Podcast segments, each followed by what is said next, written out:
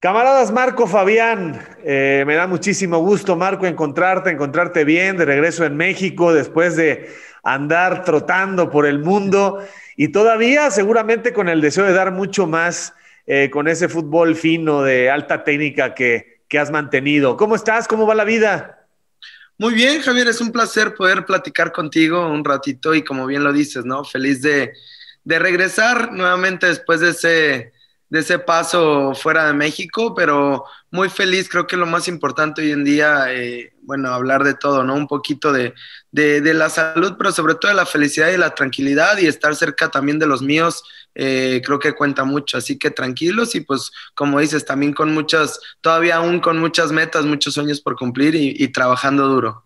¿Qué se extraña más de México? Aparte de la familia, ¿qué se extraña más estando en el extranjero?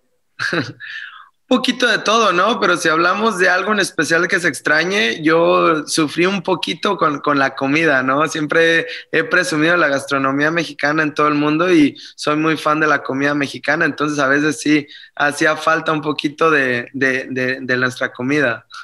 ¿Y a quiénes extrañaste más o extrañabas más?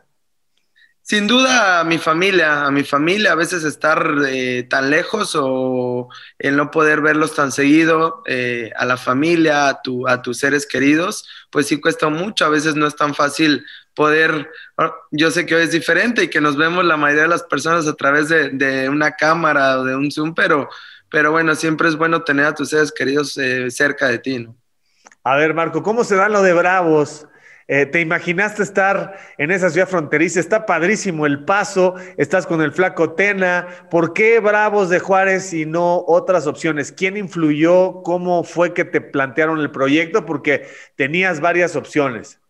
Así es, Javier, la verdad, te soy muy sincero, no lo, no lo imaginaba al 100%, todo fue un poco eh, rápido como surgió, pero Mira, yo me voy, eh, mi último equipo en el extranjero fue Al Sadd en Qatar. Yo me voy a Qatar eh, con una idea de, de, ir seis meses con Xavi, pero la opción de la cual platicamos con Xavi era quedarme más tiempo allá. Eran los primeros seis meses para adaptarme, para ver si me gustaba todo el tipo de, de situación, aparte de lo futbolístico, también de vida, y después planear ya un contrato a uno o dos años, pero eh, desgraciadamente pasa la pandemia y allá suspenden literal todo el fútbol, me toca jugar nada más, creo que jugué dos partidos o tres partidos, suspenden el torneo y bueno, me tuve que quedar allá, estuve cerca de seis, siete meses, pero después el siguiente torneo todavía se aplazaba dos o tres más a que comenzara. Entonces, pues allá se maneja un poquito diferente la situación contractual con, con los jeques, con un poquito diferente. Entonces, pues me ofrecían si quería quedarme tres, cuatro meses más, pero después eh, se les había movido el calendario de fútbol, demás, pero pues yo no podía estar inactivo. Entonces ahí es donde empiezan a surgir este, pues las propuestas, eh, sin duda alguna estuve muy tranquilo. Eh, en esos aspectos y los calendarios se mueven un poco. Yo tenía algunas todavía propuestas fuera de México, algunas de regresar por ahí al fútbol eh, surgió una de la Serie A en Italia de un equipo que, iba, que acaba de ascender, de Benavento con Pipo Inzaghi. Después, este, ahí en el fútbol español había otro. Y, y, por parte del Medio Oriente también en Dubái. Después, obviamente, al quedar libre, pues uno empieza a ver opciones y siempre estuvo el fútbol mexicano, pues en mi cabeza y de vuelta, ¿no? Obviamente salen eh, dos o tres opciones del fútbol mexicano eh, siempre lo dije, nunca lo negué. Eh, hablé con Chivas, que era la, opción, la que primeramente todo el mundo pensaba, también yo, pero por una u otra circunstancia, pues no se dio. Después por ahí estaba Cruz Azul también, que, que, pasé, tuve un año por ahí. Y bueno, el proyecto de Juárez fueron los de, desde un principio los que eh, me buscaron y sobre todo, tengo que decirlo abiertamente, pues bueno, eh, Memo Cantú fue uno de los, de los este, que estuvo más cerca de mí, que nos conocemos muy bien desde el Mundial que, que trabajamos juntos. Y me, antes de ofrecerme el venir y todo, me explica el proyecto y la verdad fue una de las cosas sin duda que más, más, más me, me motivó cuando me enseña el proyecto que tienen en Ciudad Juárez, la ciudad, lo que quieren hacer de aquí a un futuro, lo que quieren lograr con el paso, con, con, con Juárez, el nuevo estadio del cual hablan, el nuevo, eh, los proyectos que tienen, de que sin duda a lo mejor es un equipo nuevo en primera división, pero que tienen muchas ganas de sobresalir, están eh, poniéndole muchas, eh, muchas ganas y sobre todo económicamente también muy bien. Entonces, eh, sé que, que, el proyecto me llama la atención y digo, bueno, ¿por qué no? Eh, nunca he dudado en mi capacidad, ¿por qué no ir a ayudar y tratar de trasladar toda mi experiencia que he vivido en un equipo, no lo puedo llamar chico, pero un equipo nuevo en el cual eh, puedo ayudar a, hacer historia, ¿no? Que es algo que me caracteriza o que siempre tengo en mi mente, ¿no? Entonces, de la mano de Memo, de, de, de Héctor, que es el director deportivo, eh, me enseñan el proyecto y la verdad nunca lo dudé. Cuando me dicen todo y eso dije, bueno, va, es un nuevo reto en mi vida, es algo diferente, pero va y aparte que regreso a, México, que era una de las partes que, que, tenía en mente también por estar cerca ya de, de, mi familia y que mis últimos, sin duda tengo 31 años, pero mis últimos años de carrera, eh, poder todavía cumplir nuevos retos, eh, nuevos, nuevos sueños dentro de, de este equipo. Sí, 31, todavía tienes dos plenos, plenos mínimo, ¿no? O sea, la realidad es que todavía veteranazo, veteranazo no eres. Ahora, ¿firmaste por dos años? Así es, dos años. Ok. Ahora bien, eh, Marco, cuéntanos un poco de Qatar, porque nos llama mucho la atención. Ya ves, ahora recientemente salió una noticia que los mexicanos están arrasando con los paquetes. ¿Qué es lo más complicado de Qatar para vivir? Porque obviamente si vas dos semanas, pues te la vas a pasar a todo dar, pero ¿qué es lo más complicado en cuanto a contrastar las costumbres y qué es de lo que realmente es un privilegio? Supongo la seguridad, ¿no? Totalmente, sí, la seguridad para mí fue una experiencia muy, muy bonita, ¿no? El, conocer, bueno, yo me gusta, para empezar ya dentro de mi vida, me gusta conocer nuevas culturas, nuevos idiomas, nuevos, eh, tengo el privilegio, gracias a, a, Dios en lo que hago, de poder este, conocer ese tipo de cosas y el, y el ir a Qatar me resultó fantástico porque, porque sí, como bien lo dices, eh, hay algo que te da mucha tranquilidad, que es el segundo país, me parece, a nivel mundial, que, más seguro. Eh, se vive muy tranquilo. Eh, la gente, creo que se basa mucho en el respeto, en el respeto tanto del extranjero hacia ellos como de los cataríes hacia los extranjeros, ¿no? Es una, un país del cual ya es un poco más parecido a Dubái, en donde ya cada día hay más extranjeros. Creo que el mayor número de población en Qatar son extranjeros. Entonces, ya es un poco más abierto. Sin duda, tienes que tener mucho respeto, ¿no?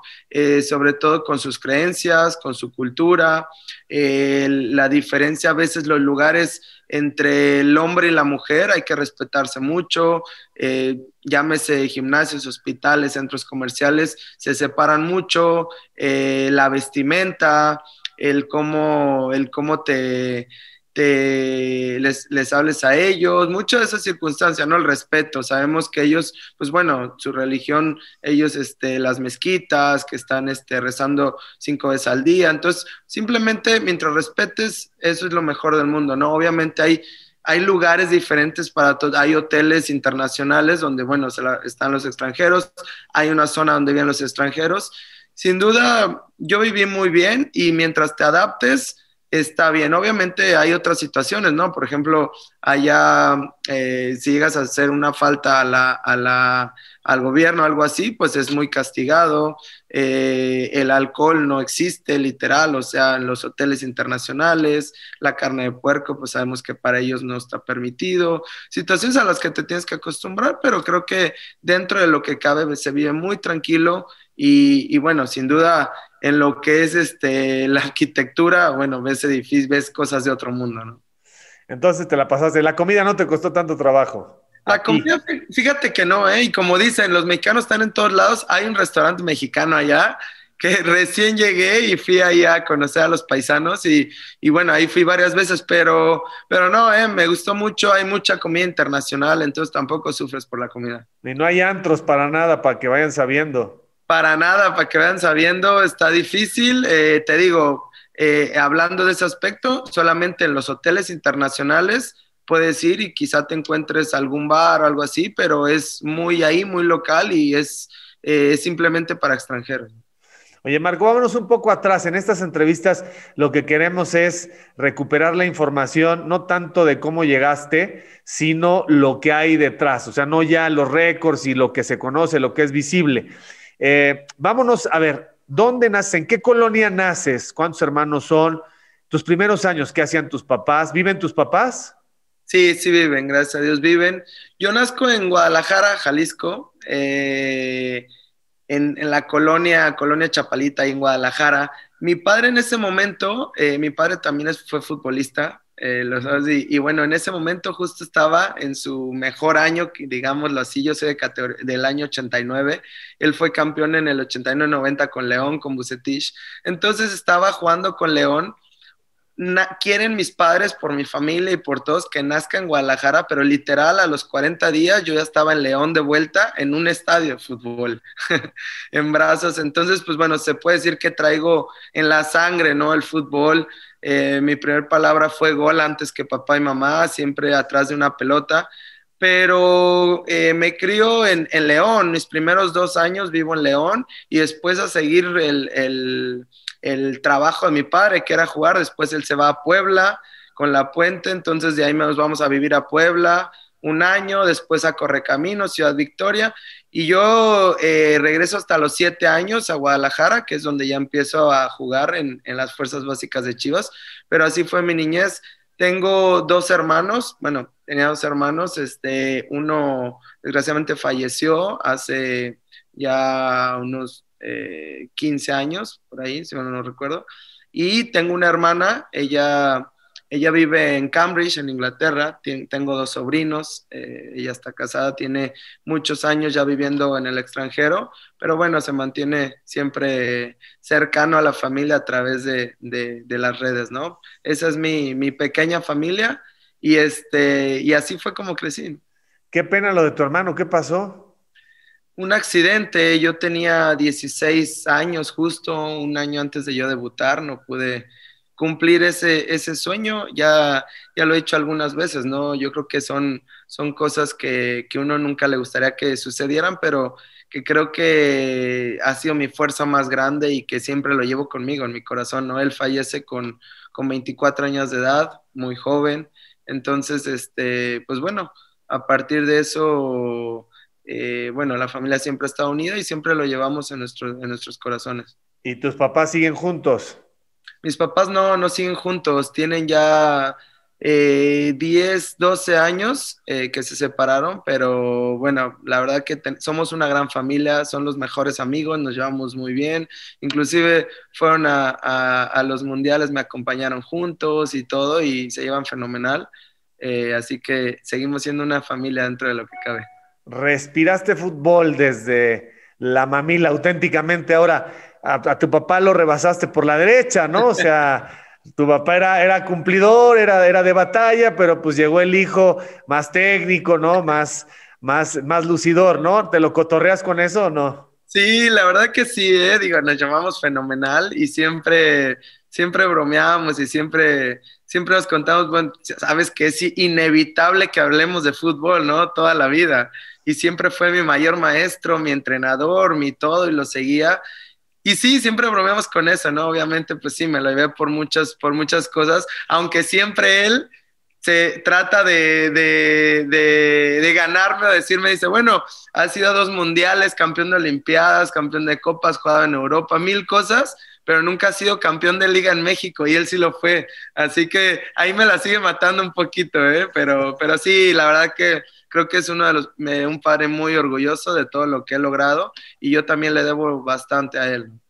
Oye, y seguramente, bueno, has sido un aficionado, un fanático brutal de, de, tu carrera, como tú al principio fuiste de la suya, ¿no? Cuando eras un niño. Qué, qué padre relación, siempre vinculada al fútbol. ¿Y cómo está él? ¿Bien?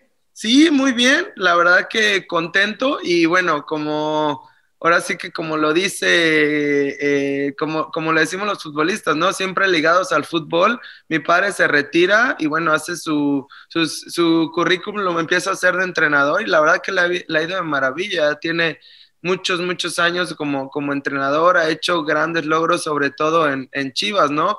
sale un tiempo de Chivas y ahora regresa, ya tiene un año que volvió, estaba de auxiliar con Tapatío, ahorita trae la sub 15 de Chivas, eh, pero bueno, en, años anteriores, pues bueno, llegó hasta ser auxiliar ya Paco Ramírez en primera división, estuvo en Chivas USA, eh, campeón con Reserva Nacional, con segundas divisiones, entonces como entrenador creo que lleva, lleva muy buena carrera, ojalá algún día se le cumpla también su sueño de, de poder dirigir en primera división.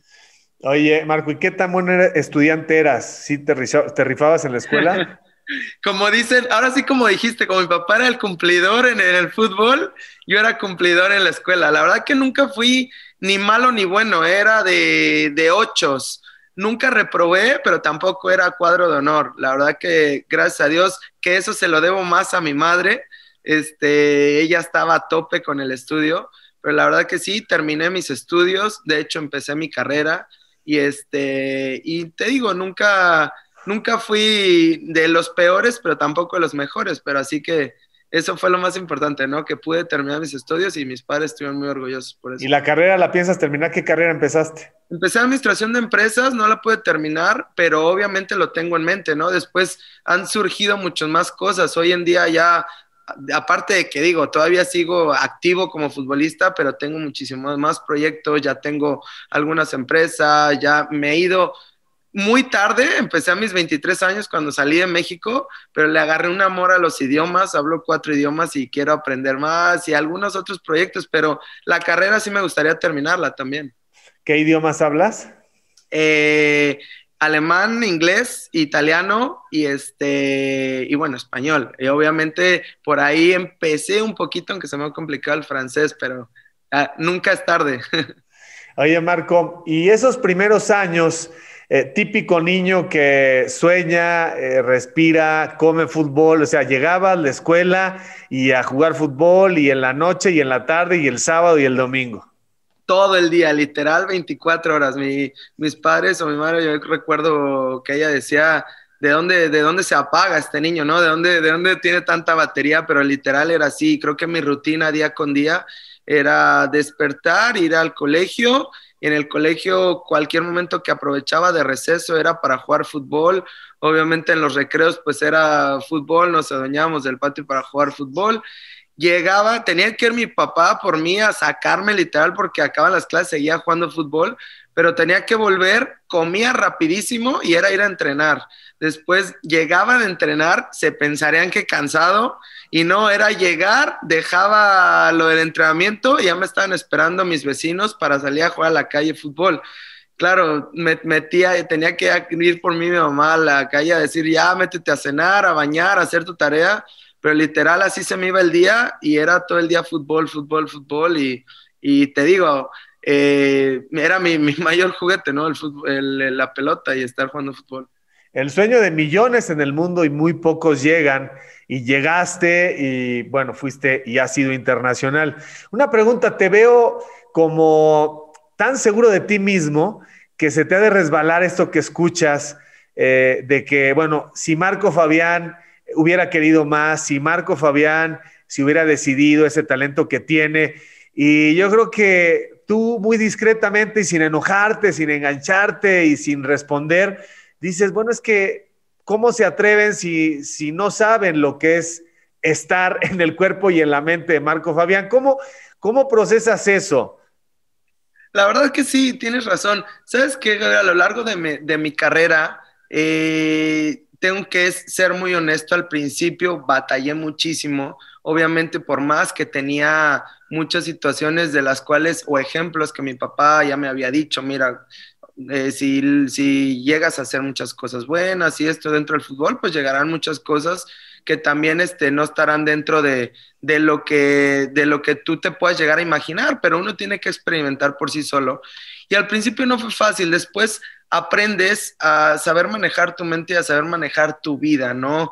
Con muchas cosas. He tenido personas en mi camino y en mi carrera a lo largo de mi trayecto que me ha apoyado de ellos y que, que, me han ayudado también a saber manejar todas las situaciones, a manejar mi vida, a manejar mi felicidad, mis, todo, porque no es fácil. Pero como bien lo dices, hoy en día estoy pleno, estoy maduro, estoy muy contento de lo que he logrado uno nunca sabe, ¿no? Uno nunca sabe, mira, si no hubieras hecho esto, quizás te habías jugado en el Real Madrid. Si hubieras hecho esto, a lo mejor hubieras hecho. La vida se dio así, yo estoy muy, muy contento y feliz, satisfecho de lo que he logrado y aún no he terminado mi carrera y terminándola quizá tenga más sueños fuera del fútbol, pero la verdad lo que he logrado es, es algo que, que me queda en el corazón, pero no nomás lo que he logrado, las satisfacciones, no, sino lo que hubo detrás de todo eso, porque sí hubo bastantes cosas, o sea, tardaría mucho tiempo en contar eh, sacrificios, duelos, tristezas, este, miles de cosas detrás de tantos logros. Entonces, y, también errores, porque he cometido millones de errores dentro de mi carrera, pero yo creo que esos errores me han hecho la persona que soy ahora, ahora me han hecho eh, salir adelante, me han hecho ser más fuerte de carácter, de muchas situaciones. Y hoy valoro todos los días lo que es la vida, de verdad, lo que es la felicidad. Sufrí algo muy fuerte que fue mi año donde me operaron de, una, de la espalda, donde muchos doctores decían que ni siquiera, ya olvídate el fútbol, que ni siquiera iba a volver a poder caminar. Superé todo, superé contra muchas situaciones, contra muchos sacrificios. Y después de eso, todavía aún más valoras todos los días. Valoras el pararte en una cancha, el correr, el brincar, el, el echarte una chilena, todo. Entonces, todo lo que llegan a decir de mí, yo creo que siempre he dicho, ¿no? Se vale porque somos libres de expresión de muchas situaciones, pero yo sé quién soy, sé lo que valgo, sé la educación que tengo, lo que me ha costado y eso es lo que a mí me llena de satisfacción y lo que me importan pues es, este, es la gente que, que en verdad sabe cómo soy. Creo que ellos no tienen ninguna, ninguna duda de eso. Pero, a ver, para no dar explicaciones hacia afuera, pero hacia ti mismo, eh, ¿Crees que te descuidaste en algún momento? ¿Crees que, ¿Crees que tu carrera pudo haber sido mejor de haber intensificado ciertas cosas en algunos momentos? Sí, obviamente sí, quizás sí, ¿no? Te digo, no sé si eso me hubiera dado a lo mejor para, para, para ser mejor jugador o no, si hubiera dado para estar en mejor momento o no, eso no lo sé, pero de que sí eh, hubo un momento en mi carrera donde me, me, desvié, obviamente que sí, estaba, estaba, que nunca son pretextos, hoy en día tienes muchos, muchas cosas que, que, o gente que te ayuda para que eso no suceda, pero yo recuerdo, bueno, mi etapa en Chivas de joven, con 19, 20 años, eh, ya... Eh, siendo una, una, un titular dentro del equipo, que ya juega cada fin de semana y demás, creo que sí me dejé llevar, sobre todo, ¿sabes por qué? Por, por las malas amistades, siempre lo he dicho y, obviamente nunca voy a mencionar a nadie y nunca tengo rencor contra nadie, pero siempre yo siempre hablaba como de una burbuja, ¿no? Uno no se daba cuenta que había fuera de ese entorno. Y yo recuerdo que empezaron a llegar pues los amigos, la gente que te empieza a jalar, a, a llevar por otros caminos y a lo mejor en ese momento no tuve el carácter necesario para poder decir no entonces me dejo llevar, me dejo llevar y, eso no es que haya dejado por completo, sino ahí se hubiera acabado mi carrera, ¿no? Pero sí hubo distracciones que a lo mejor no me dejaron eh, llevar al 100% mi talento, ¿no? O poderme cuidar como, como quizá yo pongo un ejemplo, ¿no? Y ahora muchos se sorprenden. Tena he tenido tres procesos con él y dicen, oye, ¿qué te hicieron allá en Alemania? Muchas cosas. Hoy con 31 años pues quizá también porque el cuerpo ya lo pide por muchas cosas, pero ya soy el primero en llegar, soy el que más me cuido, soy el que entrena extra, todo. Y a veces piensas, si eso lo hubiera hecho con 20 años, ¿qué hubiera pasado? ¿No? Pero creo que lo hubiera no existe para empezar y eh, sí está claro que sí hubo un momento en mi vida donde esa burbuja no me dejó salir. Creo que mi, mi vida cambia a partir de que salgo de esa, de, sobre todo de, de, mi ciudad, aparte de estar en Chivas, estaba en mi entorno, en mi ciudad, nunca había salido de ahí, fue algo que, que, que sí cambió mi vida.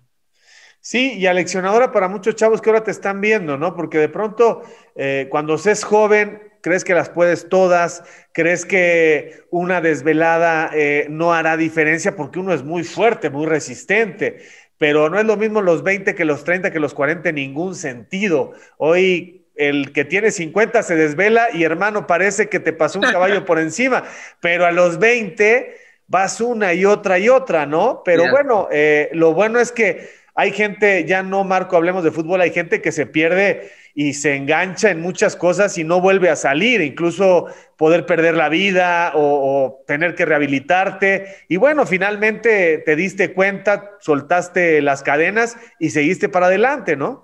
Totalmente, siempre lo he dicho y al revés, a mí me gusta a veces hacerlo externo, todas mis vivencias, porque como bien lo dices, hay muchos jóvenes, muchos niños y todo, y que les puede servir como consejo, ¿no? De que, y, dentro y fuera del fútbol, como dices, a veces uno se deja llevar por, más, por malas amistades, por el no poder decir que no, por situaciones así, y que no valoran a veces el talento que uno tiene o la oportunidad o el privilegio que uno puede llegar a tener en cualquier situación de poder ser alguien en la vida, ¿no? Entonces, creo que yo gracias a Dios me di, me di cuenta a tiempo, cambié mi vida, nunca me quedé ahí. Algo que sí puedo considerar bueno que de mi parte, con mucha gente que me ayudó, pero que siempre me he considerado fuerte mentalmente, ¿no? Que si cometí un error o, esto, me, un bacho, me caía o lo demás, ya estaba pensando en cómo levantarme, en que el fin de semana tengo que ser el mejor, en que mañana tengo que entrenar otra vez y a lo mejor cometí otro error y decía, pero tengo que salir de esta.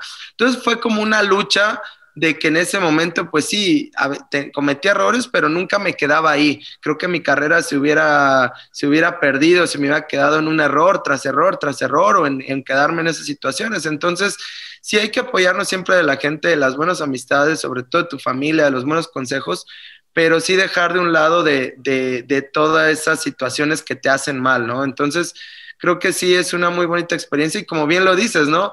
Creo que siempre he puesto una frase dentro de lo futbolístico que dice la, la cancha te desnuda, ¿no? Y cuando uno no se cuida, cuando uno se desvela, como bien lo dices, cuando uno el, cuerpo, el cuerpo lo, lo, pide y te desnuda el fin de semana, quieres arrancar y no puedes, quieres luchar y no puedes, te cansas más rápido, entonces un atleta de alto rendimiento, un futbolista, creo que si quiere lograr algo importante, tiene que llevar a cabo todo lo, lo, lo, esencial. Y le, y le, pasa sobre todo a jugadores técnicos como tú, jugadores que de pronto se sacan de la chistera un golazo y dices, qué óvole, qué óvole, no estoy corriendo tanto, pero ahí está, estoy marcando diferencia, porque los que no tienen, digamos, esa brillantez, saben que dependen solamente de correr, de anticipar, de marcar, de brincar, pero los jugadores tipo tú y guardando las proporciones, ¿no? Tipo Gascoigne, por ejemplo, los jugadores que saben perfectamente que tienen la onza para cambiarla, pues esos dicen, a ver, ahí está, ahí está, ya está el tiro libre para adentro, ganamos, no me estén ahorita ¿no? Sí, yo creo que sí, pero sabes una cosa y mejor tú me lo dirás que, que, que, has estado tanto tiempo atrás del fútbol. Hoy en día el fútbol cada día es más físico, es más físico, más físico y los jugadores talentosos yo creo que dicen por ahí están en peligro de extinción, pero creo que aunque seas talentoso hoy en día ya tienes que correr y luchar y pelear, porque ya, aunque metes un gol, aunque seas demasiado talentoso, ya eh, marca mucho la diferencia si no corres, si no estás, yo me acuerdo en, Alemania, ¿no? Que es un fútbol muy intenso y todo, antes de dar dos, tres pases bien, antes de, de hacer un túnel, un sombrerito, todo, te, te pedían que logras una cierta cantidad de kilómetros corridos, si no para ellos hace cuenta que no valía nada, así metieras tres goles. Entonces ya la mentalidad es otra, ¿no? Ganar los duelos, correr tantos kilómetros, ya viste que hoy en día todos jugamos con el GPS, ya es otro tipo de fútbol y que claro, los talentos siempre van a sobresalir, pero ya con, lo físico hoy en día. Bueno, y, y cuando la vida te lleva al fútbol de Europa, justamente eh, los cambios, ¿no? No solamente la duración de los entrenamientos, sino el tipo de entrenamiento, eh, la responsabilidad, el estar en dobles sesiones. Ahí es cuando dices, ah, caray, aquí son diferentes. Totalmente, fue un cambio drástico, ¿no? Yo llego, yo llego a Alemania y pues llegas de cero, ¿no? Obviamente ya ya, este, ya había tenido muchos años en México jugando en primera edición, muchos logros, ya un jugador se puede decir reconocido, este, con Libertadores, con Sudamericana, con las Olimpiadas, pero cuando llegas a, Alemania es como empezar de cero, así lo sentí yo literal, o sea, tú llegas y para empezar ellos pues no a veces no voltean tanto para México o, y si es así, pues podrá ser a un jugador o dos, pero yo llegué y muchos no, o sea, a mí el entrenador no, ni siquiera sabía cómo me llamaba, ¿no? O sea, me decía el mexicano al principio. Y creo que eso es importante porque como empiezas de cero, como que tienes que ganarte tu lugar. Y en Alemania es así, ellos te valoran por cómo tú trabajes y cómo tú te ganes tu lugar. Entonces llegas y claro, otra cultura, otro idioma, otro tipo de trabajo. Allá llegas, desayunas desde temprano, una hora antes para prepararte para entrenar en bicicleta, en gimnasio, en movimientos. El entrenamiento intenso, termina el entrenamiento y otra media hora al bosque a correr para regenerar o bicicleta, comes ahí. Eh, a veces tenías clase de yoga o estiramientos y bueno, ya sales tarde, ¿no? Literal te llevas ahí toda la, todo casi mucho más de la mitad del día, ¿no? Pero al final empieza esa rutina dentro de ti, empiezas a ver trabajar, a hacer valorarlo, a tu cuerpo, a cuidarlo, te empiezan a enseñar eh, tantas cosas, lo que te comento, los kilómetros corridos, los duelos. Tú pones un análisis o una estadística de cuando yo me fui, te hablo ya hace algunos años, hoy en día México también ya es más intenso, además, pero yo cuando me fui, yo en Chivas, bueno, metí muchos goles, hice muchas cosas, todo, y yo corría por partido 8, 9 kilómetros, y eso me daba para sobresalir, para muchas cosas. Yo en Alemania llegué y me dijeron, aquí no puedes correr un partido menos de 11 kilómetros. Y te quedas como que, bueno, obviamente el fútbol es más intenso y te lleva eso, pero también te das cuenta de la, de la capacidad de tu cuerpo, de lo que puedes lograr. Y dices, y después te piensas a, pensar y dices, bueno, y si esos 11 kilómetros los hubiera corrido en México, hubiera volado todavía más, ¿no? Pero bueno, son situaciones diferentes, pero aprendes muchas cosas la puntualidad, los alemanes la puntualidad es algo lo primordial, el respeto, todo, ¿no? Entonces empiezas, te tienes que meter como uno más, como ellos, ¿no?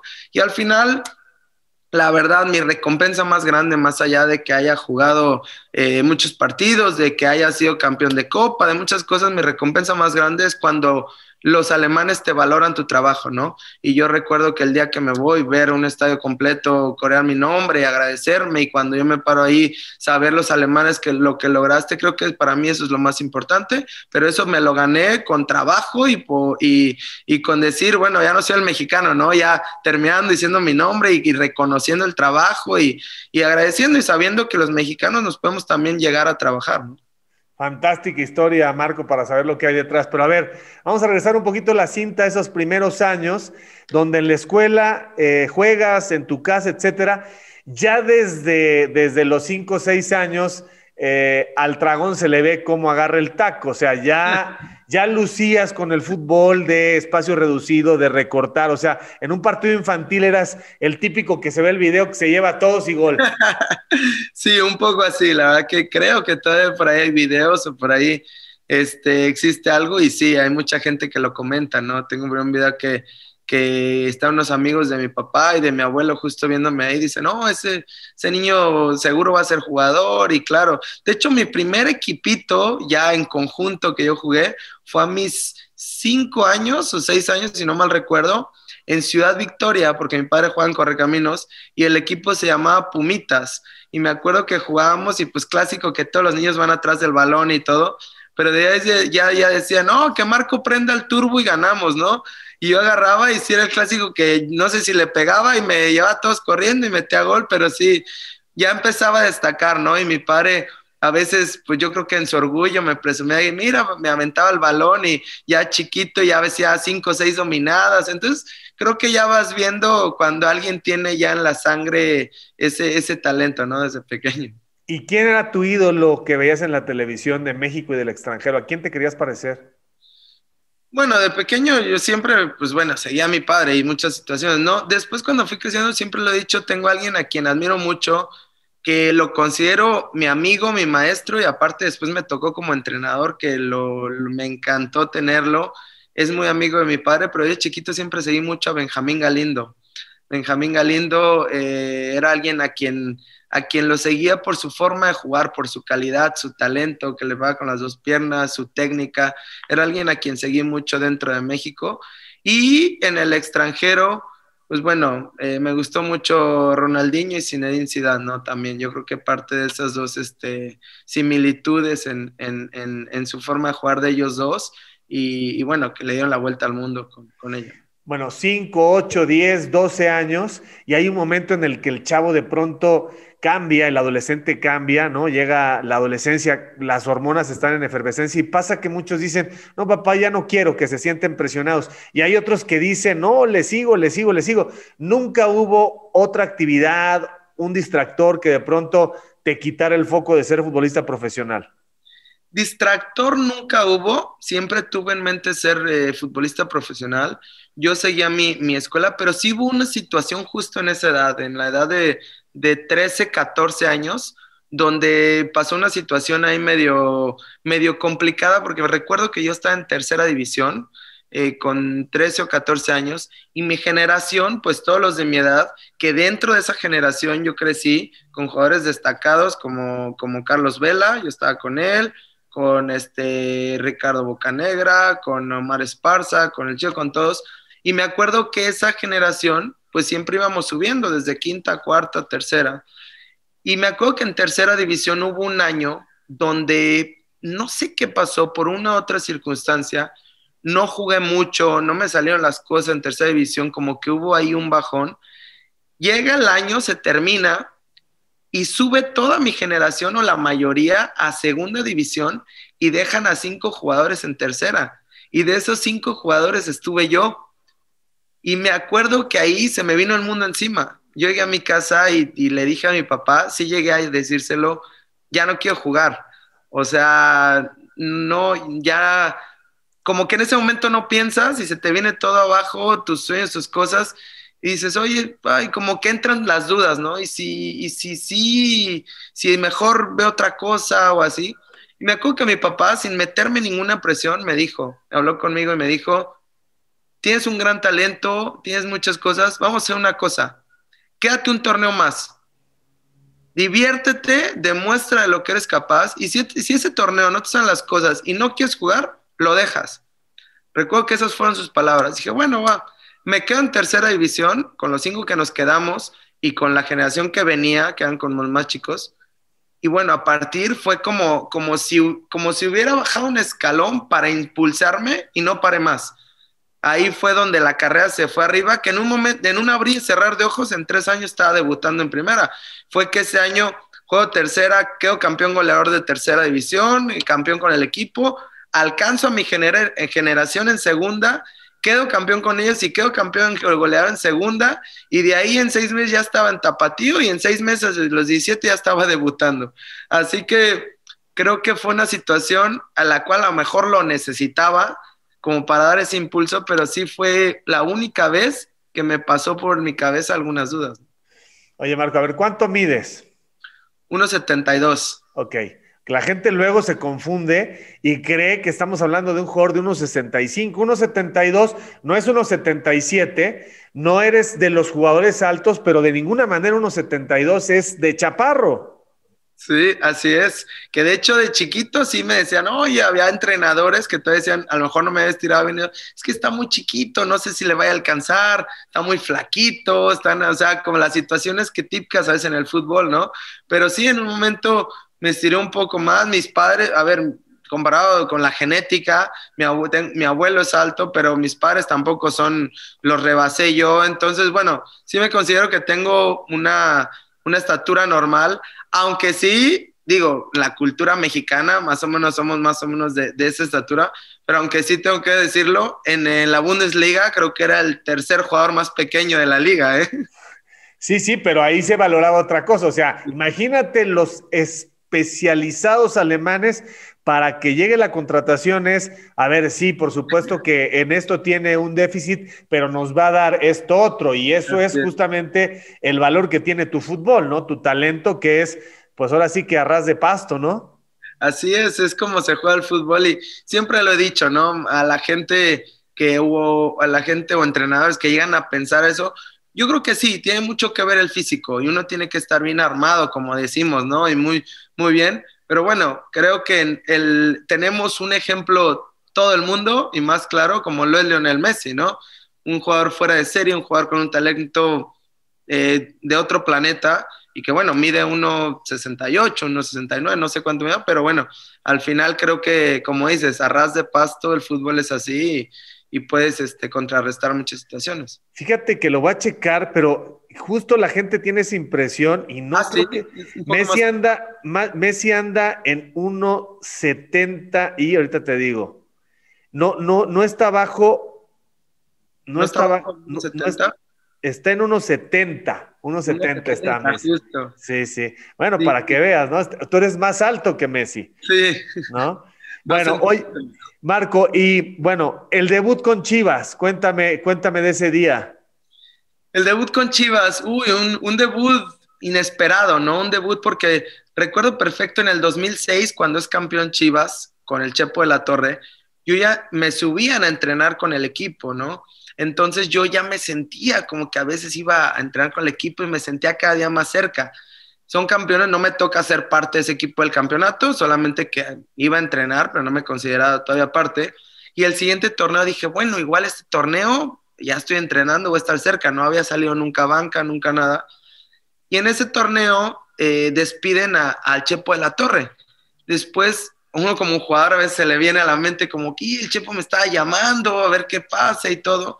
Pues surge algo increíblemente de que a veces dices, no tiene mucho que ver el técnico, ¿no? Mientras tú hagas tu trabajo y, sobresalgas, tú te lo ganas. Agarra el equipo de Efraín Flores y agarrando el equipo de Efraín Flores literal, era la última jornada para que empezara la liguilla. Me acuerdo que era un partido contra Jaguares de Chiapas en el Estadio Jalisco y entreno esa semana con el equipo y cuando vio la lista para concentración estaba en la lista, ¿no? Bueno, fue una emoción que impresionante, me acuerdo que llego al estacionamiento de ahí de Verde Valle, donde, donde entrena Chivas, y mi padre estaba con las inferiores ahí trabajando como entrenador y lo bus yo buscándole para darle la noticia, ¿no? Cuando se la doy, bueno, nos abrazamos y tranquilo y mira, primera vez disfrútalo, disfruta tu primera concentración, mucho eso para empezar, primero era primera concentración, yo no tenía en mente si iba a jugar o no, pero ya estaba preparado.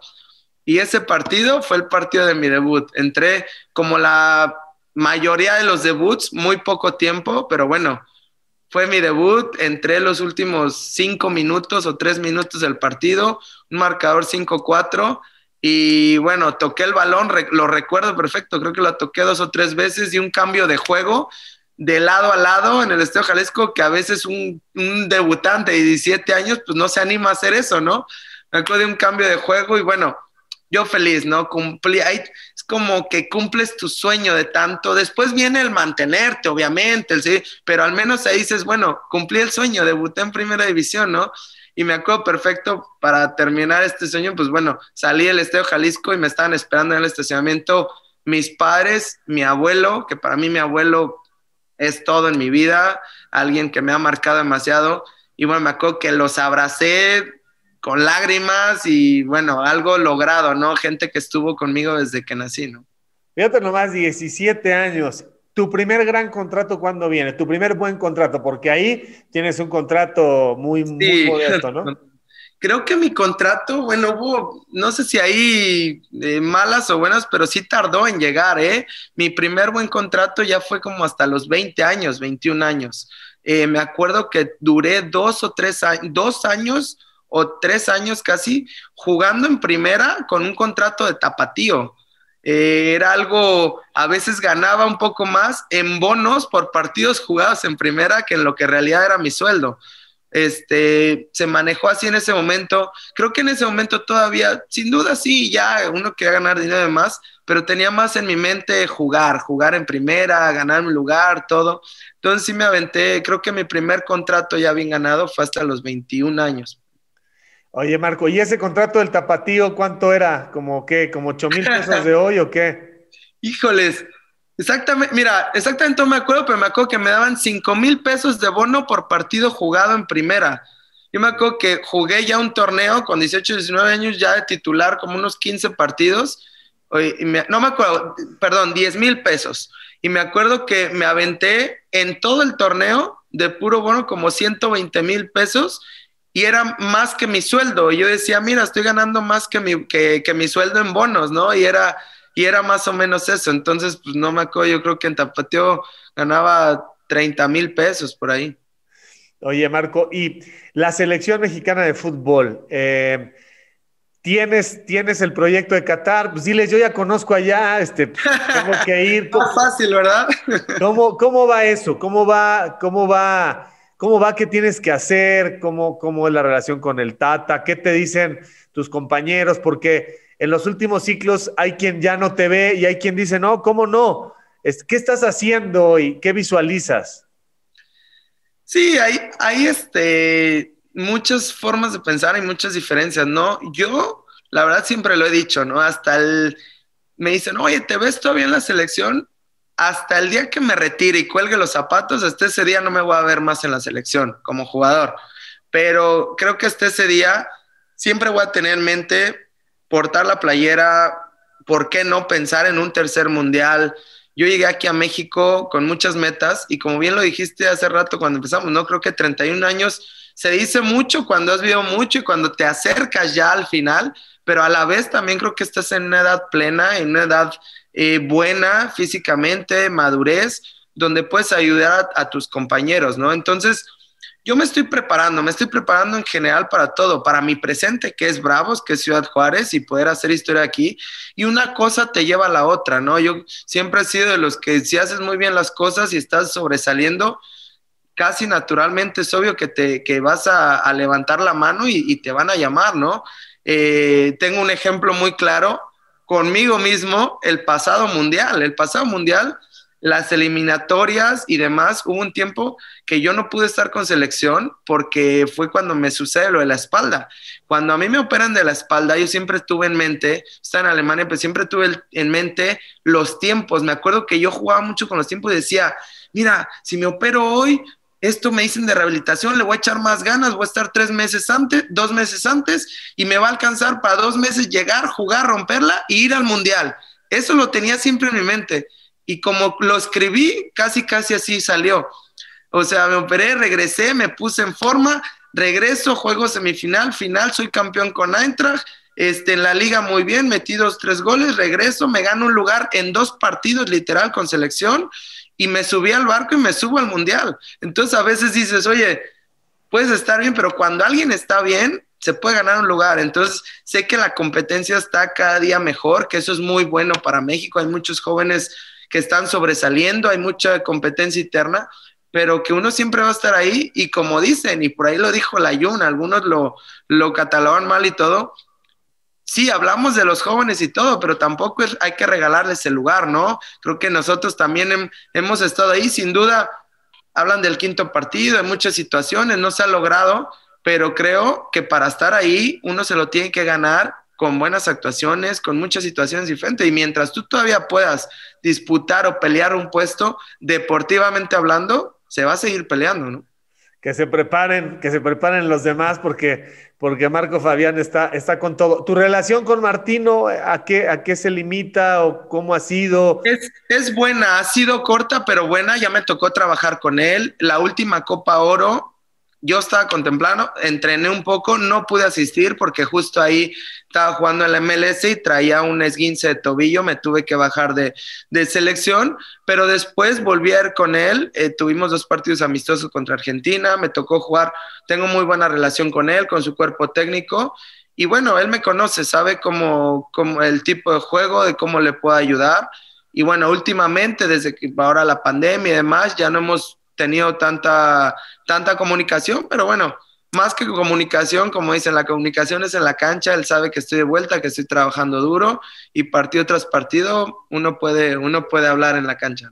A ver, la MLS, Marco, ¿qué pasó en la MLS? ¿Cómo valoras lo de la MLS? La MLS, un, un tramo corto en mi carrera, un año, pero la verdad que muy bueno, una, algo diferente, algo que quería como conocer, la liga ha aumentado en una potencia increíble, sobre todo en organización, está del otro lado. En lo futbolístico creo que han llegado jugadores que están aumentando cada vez el nivel de la liga. Este, y la gente, sobre todo la gente, porque sabemos que Estados Unidos, pues bueno, en deportes, antes está el fútbol americano, está la NBA, está este, el béisbol, está pues algunos otros, entonces hay mucha competencia, pero creo que la MLS, el soccer han hecho todo para que la gente se empiece a involucrar más. La verdad que fue un año muy bueno, un año donde hice historia, que puedo volver a decir, llegué a un equipo en cierta manera también nuevo. Filadelfia era un equipo que tenía 8 o 9 años en, en, en, la MLS y que nunca había llegado a una semifinal. Gracias a Dios lo logramos. Tuve un tramo medio complicado porque me perdí 4 o 5 partidos de liga por una lesión, por un esguince de tobillo, pero bueno, dentro de lo que cabe, marqué 8 o 10 goles por ahí, bueno, el gol de que hizo historia, que llevó a semifinales al equipo, me tocó marcarlo, hice muy buena, muy, muy buena equipo, y al final me llevo un buen sabor de boca y una bonita experiencia de vivir ahí, de, de, de, otro, otra diferencia, ¿no? Sin duda, fuera en lo externo, ahí todavía sí es como un poco, ¿cómo te lo puedo decir? Un poco más relajado, ¿no? Ahí no, existe, no hay concentraciones, eh, la, llegas tú directo al estadio, cuando viajas puedes viajar por separado, o sea, hay todavía cosas que no lo ves en el fútbol aquí o en Europa, ¿sabes? Pero que bueno, así lo manejan ellos y, y creo que les, les está funcionando, ¿no? Marco, muchísimas gracias por tu tiempo, por recordarnos lo que hay detrás de los reflectores. Y bueno, la gente de pronto se queda con ideas raras. 31 años no son 35, así que todavía tienes mucho que dar y seguramente si en Qatar cierras tu trayectoria con la selección nacional, eh, sería un colofón magnífico. Muchísimas gracias y te mando un abrazo. Gracias por tu tiempo. Muchas gracias, Javier. Fue un placer y, y, y, gracias por todo. Que estés muy bien. Así que, camaradas, por favor, no dejen de seguirme a través de todas mis redes, de suscribirse a mi canal, dale a la campanita, dale like. No te olvides de dejarme tus comentarios. Yo mismo estaré respondiendo. Cambio y fuera, camaradas.